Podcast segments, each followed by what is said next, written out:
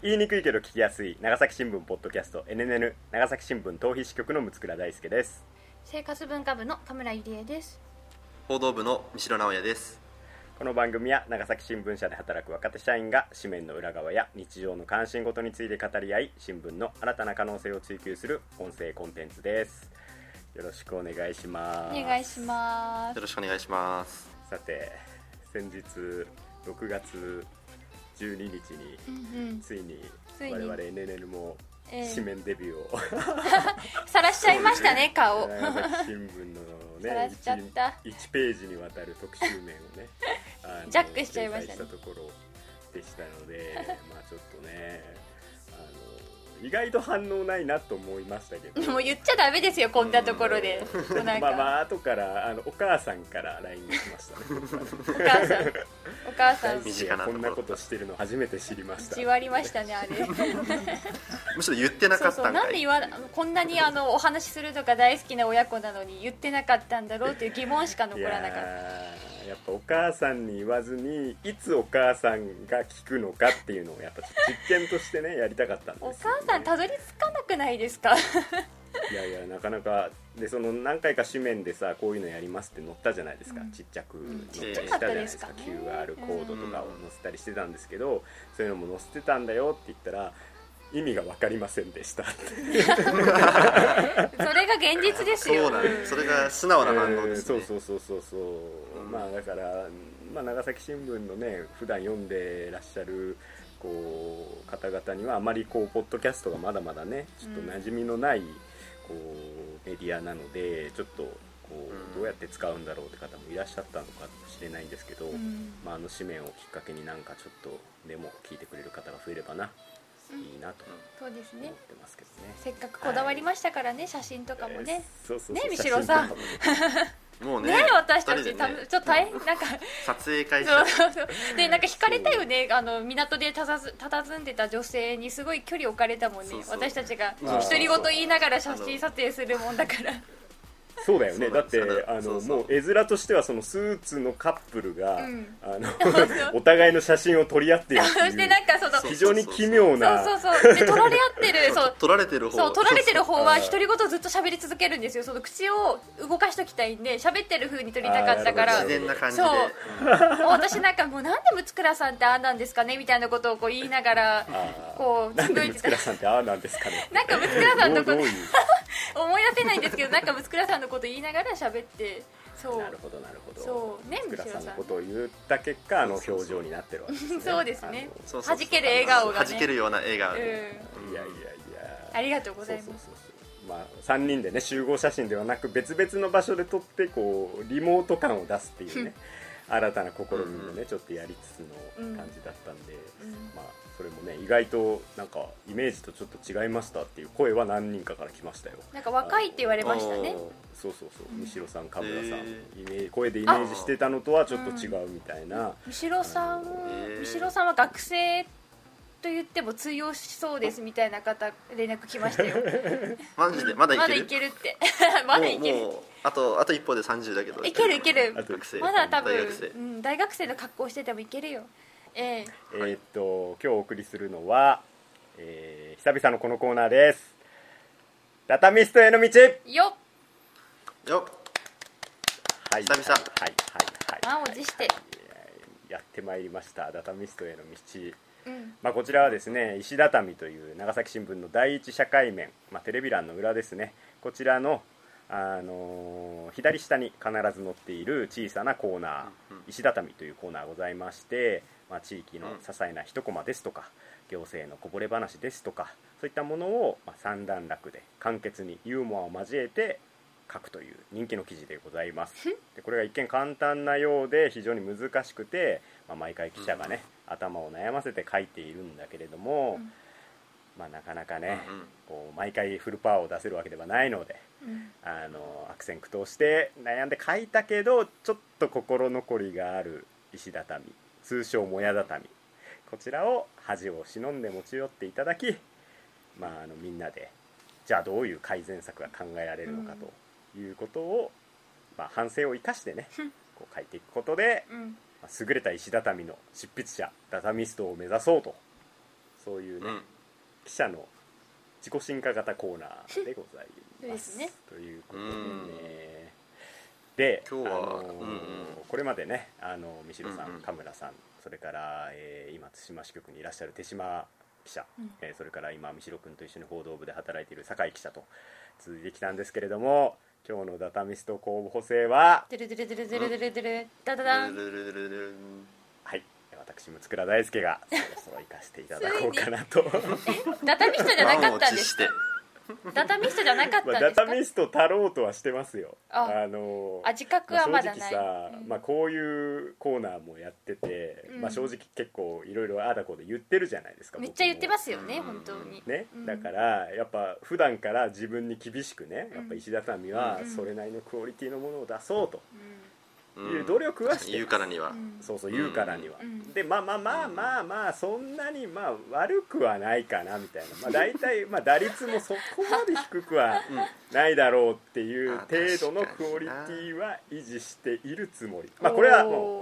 う諸説あります。諸説？うん。だ自分の好みから言うとまあまああのあそっか好みがあるからですね本当ね。そうそうそう。オチをまあうん。毎回、まあなんとかやってるのかなとうん。思うんですけれどもそれでもねやっぱねこうまあまあ9大点ぐらいだろうけどなんかもっと面白くなっただろうなこれみたいなのあるわけですよ、うんなるほあど、の正直。うんあのなんかもうちょっと面白くなるなんかなんだろう。酒井さんがさ「これいけるやつや」って言って なんか書いたけど、ねなんかそうそうそうそう、うん。けどなんか当初思ってたよりも跳ねなかったみたいな、うんなんかそういう石畳は僕もめちゃくちゃいっぱいあるんですよね、うん。なんでちょっとそういうのをちょっと今日はね持ってきてこの西野さん神村さんにちょっとお知恵を拝借したいなと思って。稼いる知恵があるかな。はい。あのいや僕の考えでやっぱ石畳はやっぱもう素材が6割だと思うんですよ、うん。もうそのネタでネタがいいのが仕入れられればまあかなり美味しいものができるっていう だからまあ料理人の腕よりもやっぱ素材だと思うんですよね、うん。やっぱ6割7割ぐらいは、でそっからまあその包丁のさばき方どうなのかとか、うん。ね、盛り付け方どうなのかとか、うん。ね、最後に何かねちょっと一品デザートがつくのかとか。なんかそういう あの工夫がこう、まあ、記者の腕になると思うんですけれども、まあ、その辺の素材が良かったけどっていうのはねあの結構ありますね。それがうん。ちょっと僕の石畳へのちょっとした思いっていう感じなんですけれども。で今日はあの毎回ねあの紙畳と言われるね、まあお手本の石畳をねこう読み上げてるんですけどもちょっと今日、まあ、いくつか最近のものをこう読み上げあの読んでみてうん。いろいろいいのあったんですよ。であのー酒井さんも、まあ、もちろんね相変わらずクオリティが高いし、まあ、三代君もねあの4月からねちょっと面白い石畳を書いてたりとかで神村さんはもう生活文化部なのでそうもうダタミストねしばらくそう書いてない。書けない資格がなくなっちゃっ 休業中。そう資格なくなっちゃったんで。今休業中だよ。そうそうそうそう。ちょっと活動休止。畳んでおりませんそうそうそうそうそう活動休止中なんで今だから神村さんが石畳を書くときに石畳始めましたってそうねまたなんか幕を幕をちょっと用意しとかなきゃいけないうんそうそうそうそう。あとねあの酒井さんと同期の北里さんもなんか結構ねあのネタが面白いのが結構あって あうんのよかったんですけど、まあ、北里さんはまた今度さちょっとダタミストへもさ、ぜひやってもらいたいんでちょっとこうあえて今回はちょっとこのコーナーにもゆかりがあるね、うん手島聡記者、ね。うん。以前来ていただいたあのインさんというね。何かを残していったインさんですよそうそうそうねそう。超トリッキーなあのタンス タンスに見立てるという。タンスに見えるっていうね。手島メソッドっていう。ものを生み出したあの手島記者なんですけどあの当時は手島君はあの報道部にいたんですけど4月の移動で今対馬記者対馬記者対馬記者手島まあ手島記者ではあるけど。だだけど手島記者じゃない支局の手島で。すそう。いうか書く安易なねあれなんじゃないのかみたいな。対馬対馬の手島。島でよくないみたいな感じのね,、ね後藤支局に後藤さんいたこともあったから、ね、まあまあ 後藤支局で後藤ですってすぐ言うからですね。そうそうそうそうあのまあそう対馬支局で今頑張ってらっしゃるんですよね手島君はですね、でそんなあの手島君がおそらく対馬に行って最初の石畳なんじゃないでしょうか。えー、今年の4月17日に掲載した石畳がありますのでこちらをちょっと読んでみたいと思います。じゃあ読みますよ。対馬市伊豆原町の観光情報館ふれあいどころ対馬に対馬島内には生息していない狐の置物がある。一体なぜ？現行の対馬襲来をモチーフにしたゲームソフト「ゴースト・オブ・対馬」の作中には狐が重要な役どころで登場。これにちなみ同館を運営する対馬観光物産協会が対馬を訪れたゲームファンの撮影スポットにしてもらおうと園芸用の置物を設置した。同協会によるとファンの喜ぶ姿が見られる一方ゲームを知らない人はポカンとしてまさに狐につままれた様子らしい。名前はまだなく愛称募集中ですと担当者という石畳なんですけど、うん。これポイントとしては「あのゴースト・オブ・ツシマ」っていうあのゲームが、まあ、かなり人気じゃないですか今ね、うんうん、で、まあ、そこになんか狐が多分結構大事な役どころで登場するらしくてでも対馬には狐はいないと、うん、なんだけどまあちょっとゴーストゲームファンの人たちが喜んでくれるかなと思って あの園芸用の置物っていう。味わい深い。だからななんていうそのなんだろうお庭に飾るよお庭になんか置いときたい飾り物として需要があるんですかね？なんか猫が来ない、うん、犬とかあるじゃん。あまあ猫とあるね。犬の着物とか。そうそうそうそれで満足するのかな？いやそうそうなんです。よな そのゲームに出てくる狐に寄せてるならまだしもあのポットでの狐でそのニーズに応えられるのかな。そうそうそうそうそう。なんかゴースト・オブ・ツシマになんか狐出とるらしかばいって言ってちょっとすごいおかんねみたいな感じで置いてる感じがね、うん、非常にこう味わい深いというかなんかこう対馬の人の可愛らしさがね 出てるなって思ってよかったなちょっとほっこりするなっていうのとゲームを知らない人は狐 狐につままれた様子らしいっていうのがさいやまあ確かにその狐で畳もうとするとこの狐につままれたっていうのが、うん、まあまあ出るだろうなっていうのに、でこれでオチをつけるのがちょっと手島君も恥ずかしかったんだろうね、そのまま なるほどなるほど。だから名前はまだないと。相性募集中ですっていうので、まあ、さらにもう一個オチをつけるっていうこれはなかなかうんなんか気持ち的にもほっこりするしなんかオチもまあいろいろこうねこう変化球だしすごいいい石畳だなと私は思いました、うん、はい。僕もあのなんか手島君が多分これ赴任してすぐ当たったんでしょうね、うん、まあ、半月もしない 2週間ぐらいで多分当たったら、そうですよ、ね、いきなり行ったところの石畳って難しいじゃないですか、うわ何書こうみたいな、多分多分ですけど必死にこう探し回ったんじゃないかな。でちょっと最初にこうちょっとこう観光情報館に行って、うん、なんか挨拶し挨拶挨拶をしに行った時に「うん、おなんかおる。置いてある」って食いついたんだと思いますね。その手島君のなんかこう様子も目に浮かぶようで。確かに。愛らしあの対馬で頑張ってるなと。後ろさんの中でね、うんなんで対馬には生息していない狐の置物があるんだろうっていうこう疑問からね一段落目が始まってるんで、これはまさにこうね移住者の視点というかさ、うん、来たばっかりの支局長ならではの視点だなとも思いましたけどね、うん、さあそんな手島記者の素晴らしい石畳の後にお送りする私のもや畳がねちょっとあるんですけれどもいいですか？もやってるのかな？いいですか？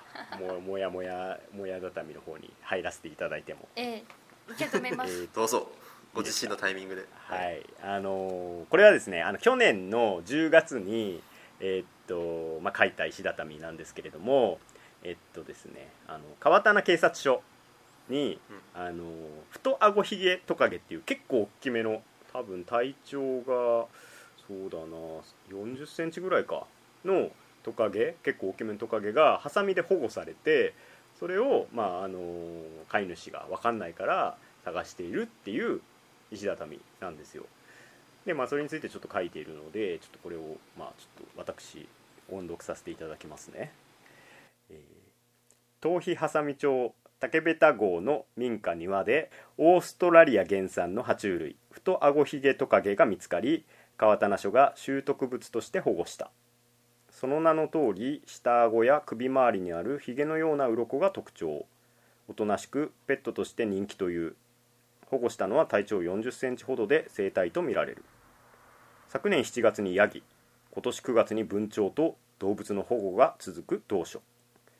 その度に署員が一時的に世話役を引き受けているが昆虫が主食のトカゲは難易度が高め、えー、畳屋地域課長は早く迎えに来てもらわないとと飼い主を探している。情報提供は川棚署で電話番号を書いてると。いうような石畳になってるんですけれどもこれね、まあ、もやもやポイントとしてはあの太あごひげトカゲっていう、まあ、非常にこうなんかハサミにいたらちょっとびっくりする。あのそうそうそうそうそう。明らかに野生にいたらおかしいやろみたいなあのデカめのトカゲが急にあの川棚署にあの保護されてきてで川棚署は結構ね動物ネタが多いんですよ。その迷子のヤギが見つかりましたとか。迷子ってどうなってるヤギ？そうそう。で文鳥を保護しましたとか。でその度になんか連絡くれてでまあ、結構石畳で書くことが多いです。だから、田村さんの言うようにほら石畳って順番で回ってくるじゃないですか、結構、この日はあなた書いてくださいみたいな感じなんですけど、もう僕の場合はもう基本的にそのあこれ石畳いいなって見つかった時点であの今日書いていいですかみたいなその日の記者にあのお願いしてもう書かせてもらうみたいなことが結構多いんで多分これもねそんな感じで書いたような気はするんですよね。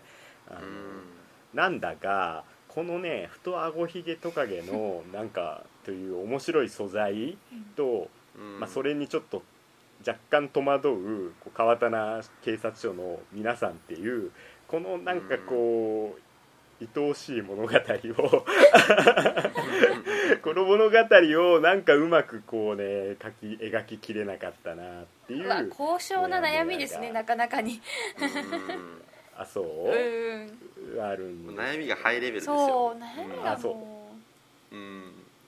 まあちょっとねトカゲがさなんかあんまり慣用句とかが思いつかないっていうのがまあそうですよね。トカゲ絡みづらいです、ね、一つのあれですね、うん、そうそうそうそう。トカゲがねなかなかこう難しかったんですよね。このいじるのがね。あななんか性格とかない。トカゲの尻尾切りぐらいしかないトカゲの尻尾切り。ぐらいしか今パッと思いつかない。悪い意味になっちゃうからね。悪いそうなんですよね。ななんかこの個体っていうかこの太ひ太あごひげトカゲに特徴はなかったんですか、うん、この保護された個体に。なんか妙に人に慣れてるとかすごい攻撃的とか。あああああの人慣れはすごくしてて、うん、でなんかあのー、ただねその僕が行った時はまだその何を食べるのかも分かんないからまだそのご飯とか全然あげてないからなんか結構ね大暴れはしてた。なんかこう箱の中に入れるともう出せ出せ言ってでここに登場する畳屋地域課長のさこう腕とかにどんどん乗ってきたりとか。おーおーおーってなっちゃったりとか。なんか。そんなその課長さんは大丈夫なんですか？トカゲ乗ってきて。普通だったら嫌な人だったらあーってなる。あまあ嫌な人だったらね、うん、でも課長さんはもう、ね、ほらやっぱ警察ね我が長崎県警の。長崎県警の百戦錬磨の警察官の方々ですからね。やっぱりトカゲが肩に乗ってる そうトカゲぐらいではもう動じないですよ。すごい。それがなんかむしろ面白い。面白いな。うん。もうなんか慣れたもんですよみたいな、うん、トカゲの扱いも慣れたものみたいな。そうかそうかそうか。な数々の難事件やこう苦しい訓練も乗り越えてきた畳屋課長はまあこのぐらいどうってことないですよと なんかなんだろう。余裕の表情。余裕の表情。でも飼い主は探してるみたいな。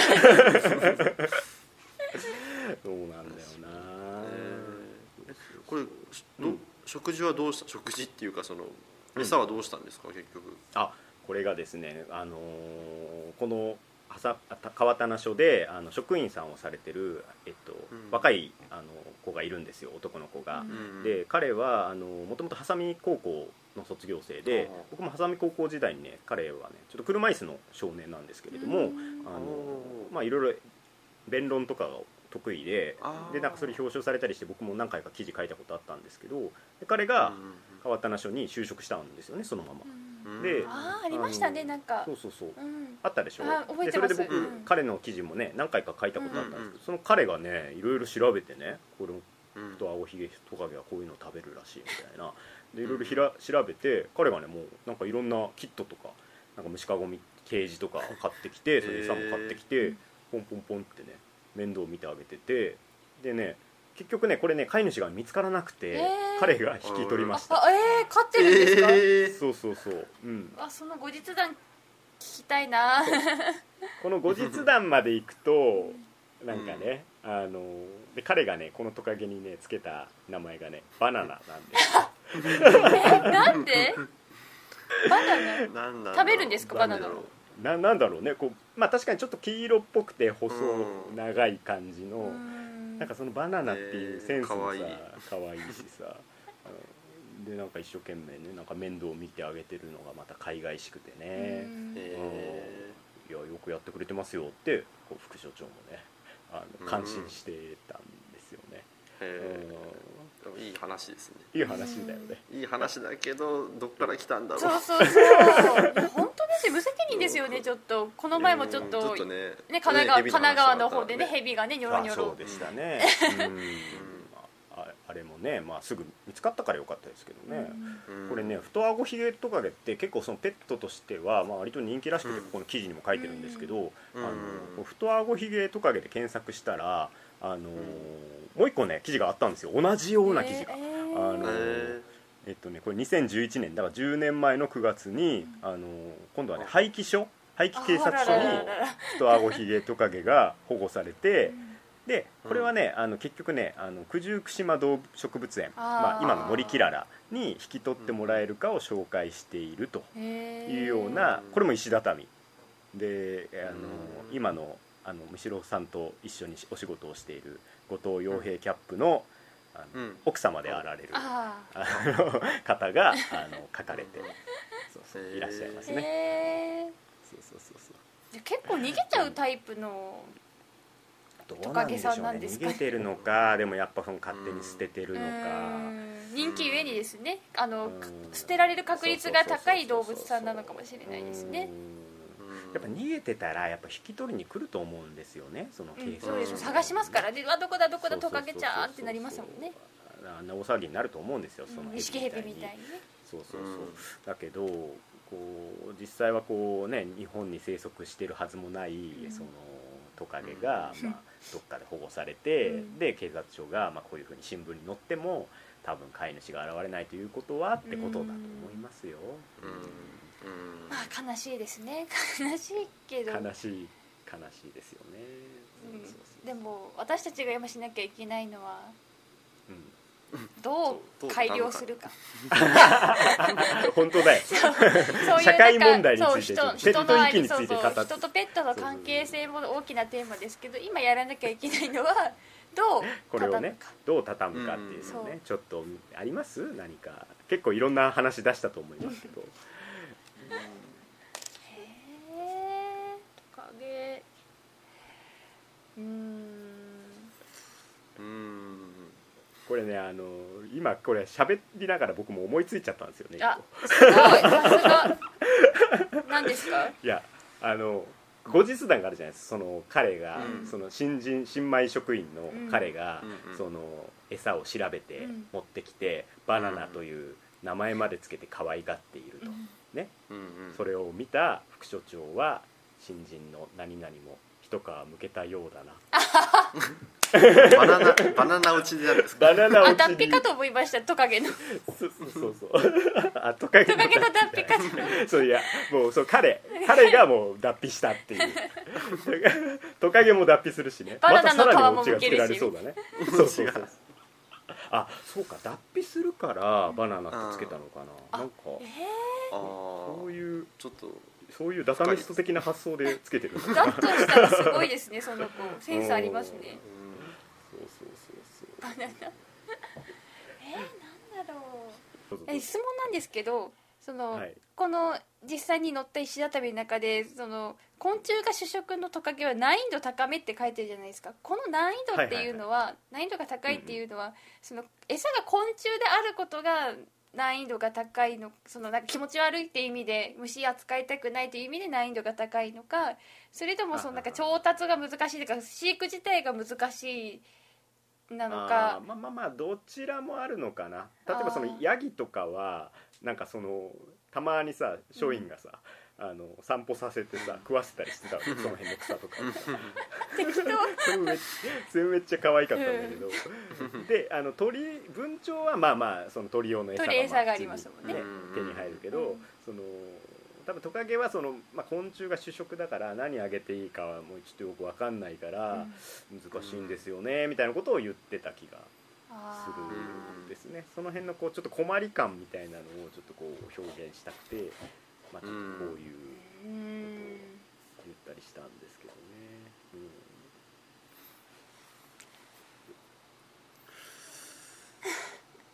あれ？これ。いや。迷宮入り？これ。いやいや。警察署史上初の迷宮入りいやいやいや。しなんだろうな。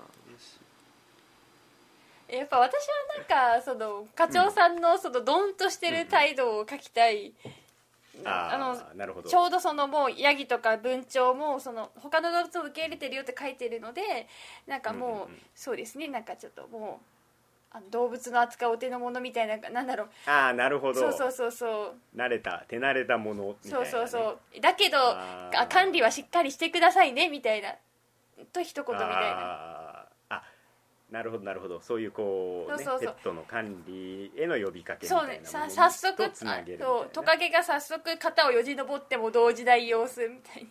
あー慣れてはいるなけれどもうなんだろう。もう何度もひあのこうなんていうか管理してるから、もう慣れてはいるけど、うん。ちょっといい言葉が浮かばないですけど慣れてはいるけど、お手のもうもはやお手の物だけどもお手の あお手の物って何か書いてで何かで終わらせて、まあだけど、あ飼育はしっかりねとみたいななんだろう。なるほどなるほど。念押しみたいな。あーいいですね。それはなんかこうこの警察署の課長さんの上げにも。そう上げにもつながって結局なんか いい感じにこう私局生活が回っていく感じ。でそうそうそうだよね。そう。でなんかちょっとピリッとね、うん。あのでもちゃんとペットはね管理してくださいよみたいなこうピリッとした感じも出しつつ。そうそうそう。非常にこう警察ネタそうそう警としては、まあ、察っぽい感じなるほどなるほど、うん。確かにね、うん。まあ、この地域課長さんあのもうご異動になったんですけど、非常にねこうなんていうかこうこうこう講談師というかさなんかたまにいるじゃないですか警察官でさもうなうん。めっちゃ爽やかやなみたいななんかいうタイプのあさ結構若い方だったんですけど、へー。まだお若い方で課長さんのなんかこうキャラクターと、うん。なんかちょっとこうおおらかさみたいなもので、うん。このでまあちょっとダメだよみたいなペットをちゃんと飼っとかないとみたいな感じに持っていく。そうだってなるほどね。4 0センチって結構でかくないですか？やってってそれがだってよじ登ってもそうそうそう結構うわーって普通の人ならなるところがこう普通に「てんてんてん」って登らせてるところってすごい面白いなと思って。生かしてあげたいなと思ってその課長さんの。あーよじ登ってる写真。これ写真ねこう課長さんがこう手で触ってる写真をこう載せてるんですけどよじ登ってる写真とか撮ればよかったな。そうですね。では後で思ったんだよねうん。確かにね、うん。あうん。の大きさもわかるしさ。そうそうそうそう。あーうん。うんうんそうそうそうそうすごいあの人懐っこくてすごい可愛かったんですよね。あうんあかわいそうですね。ね。ただただ。うん。うん。そうそうそうよかった。引き取られてバナナとして。そうそうそうそう。まあそれは本当に安心しました。あの、うん。ちなみにこの登場するヤギくんはあの地域おこし波佐見町の地域おこし協力隊のあの方が引き取っていって、あのへー。今ねすくすくと家族も作って。大体なんでヤギが迷ってくんのかがもうちょっと。いやわかんないんだよね。なんか歩いてたんだってとことことこ波佐見町をすごいで文鳥もね結局ね松陰さんが、あのまあ、いっぱいそういう鳥を好きで飼ってるご親戚がいらしたんでまあ、その人がまあ一時的に引き取ってくれてで、まあ、その後ちょっとどうなったかは聞いてないけど、まあ、おそらくその誰も飼い主が名乗ってこなければあのそういう人がそのままその人が引き取ったかなんかかなとは思うんですけど、うん、なんか三代君はないですか、うん、なんかこれ。そうですね。いや今ちょっと思いついたんですけど一個。ええええ。トカゲでいきます。おおでトカゲで、うん、えっとそう。そ うですね。まあもう途中までずっとそのままで、うん、えっ、と畳屋地域課長は飼い主に早く迎えに来てもらわないと、うん、と陰ながら見守っている。ああと陰ながらね。なるほど。すごい。あでもそれはなんかそこ強調しないといけないですけど。私好きけどなんかデスクによってはダメって言われそうな気がするそうだね、うん、デスクの好みによるねこのダジャレダメ。ダジャレ禁止っていう謎のルールを決めてる人。うん。あダメなデスクいる？あいるいるいる。ちょっと言えないけどいる。ダジャレダメって言った人いる。でもトカゲながらはなかなかすごいうまい。ね、うん、トカゲながら。ぜひ採用してほしいんですけど個人的には。うん。なんか別にそこのトカゲだなになってるなって分かんなくてもまあオチとしてもさ、うん、なんかちょっとこうまあこの飼い主を探しているのオチと変わらないわけだから、うん、どうせならちょっとトカゲを忍ばせとすごい。そうステルステルスステルス装置 高度だな。高度だな。やっぱねトカゲも擬態するものですからね。トカゲが実はあみたいなね。それカメレオンじゃないですかでも。あそっか。カメレオントカゲもあのトカゲもまあ擬態はする。まあまあまあそうそうだよね。だからまあそういう、うん、そ周りに合わせてですねトカゲが隠れてるんですよみたいな、まあ、あえてそういうこうクォーテーションマークとかをつけずに、トカゲながらなんか見守っているって言ってトカゲが実は入ってるんですよ 高度すぎる。高度すぎる。誰も気づかない。ちょっとまた読者と離れてる、ね、読者には伝わらない。なるほど。いやいやいやでもななんかそれはいいですね。トカゲはなかなかそう慣用句とか思いつかなかったけどそういうこうなるほどね。あそんな感じでいくつかオチが見つかったところで、うん、まあ、この太あごひげトカゲのバナナ君もねちょっとご満悦なんじゃないかなと、いやバナナ君は何も知らないむしゃむしゃむしろ。畳まれてることさえ知らないですよバナナ君はご自身が。そうそうですよね。バナナ君なんですか？いやちょっとわかんない。オスかメスかちょっとわかんない。バナナさんですね。バナナさん。まあそうだよね、オスとかメスとかもう関係ないからね。今の時代ね。もう男女関係ない。みんなさんでいいんじゃないかと。そうそうそう。バナナさんがね喜んでるのかな。はい。まあ、そんな感じであの今日はちょっと私のあの、ね、お粗末な石畳をお二人に頑張っていただきましたけれども あのいやありがとうございました。こんな感じでねまたダタミストへの道もね不定期で、あのやっていこうと思ってますので、ぜひまた皆さん楽しんでいただければと思います。石畳はあの毎日乗ってますからね皆さんも同じようにね。ねダタミスト視点で、うん、あの寸評していただけ押し畳をぜひ見つけてほしいですね。あ押し畳いいですね、うん、押し畳ありましたら、うん、ねツイッターの方で教えていただくということではい、こんな感じですかね、じゃあカメラさんみひろくんお願いします。はい、えー、この番組 NNN は毎週金曜日午後6時に配信しています。Apple Podcast、Spotify、Google Podcast など各種配信サービスのほか YouTube でもお楽しみいただけます。公式 Twitter もあるのでぜひフォローしてください長崎新聞ポッドキャスト NNN お送りしてきたのは長崎新聞逃避支局の六倉大輔と生活文化部の神村ゆりえと報道部の三代直也でした。それではまた来週さよなら。さよなら。さよなら。ペットは大事にしましょう、う ん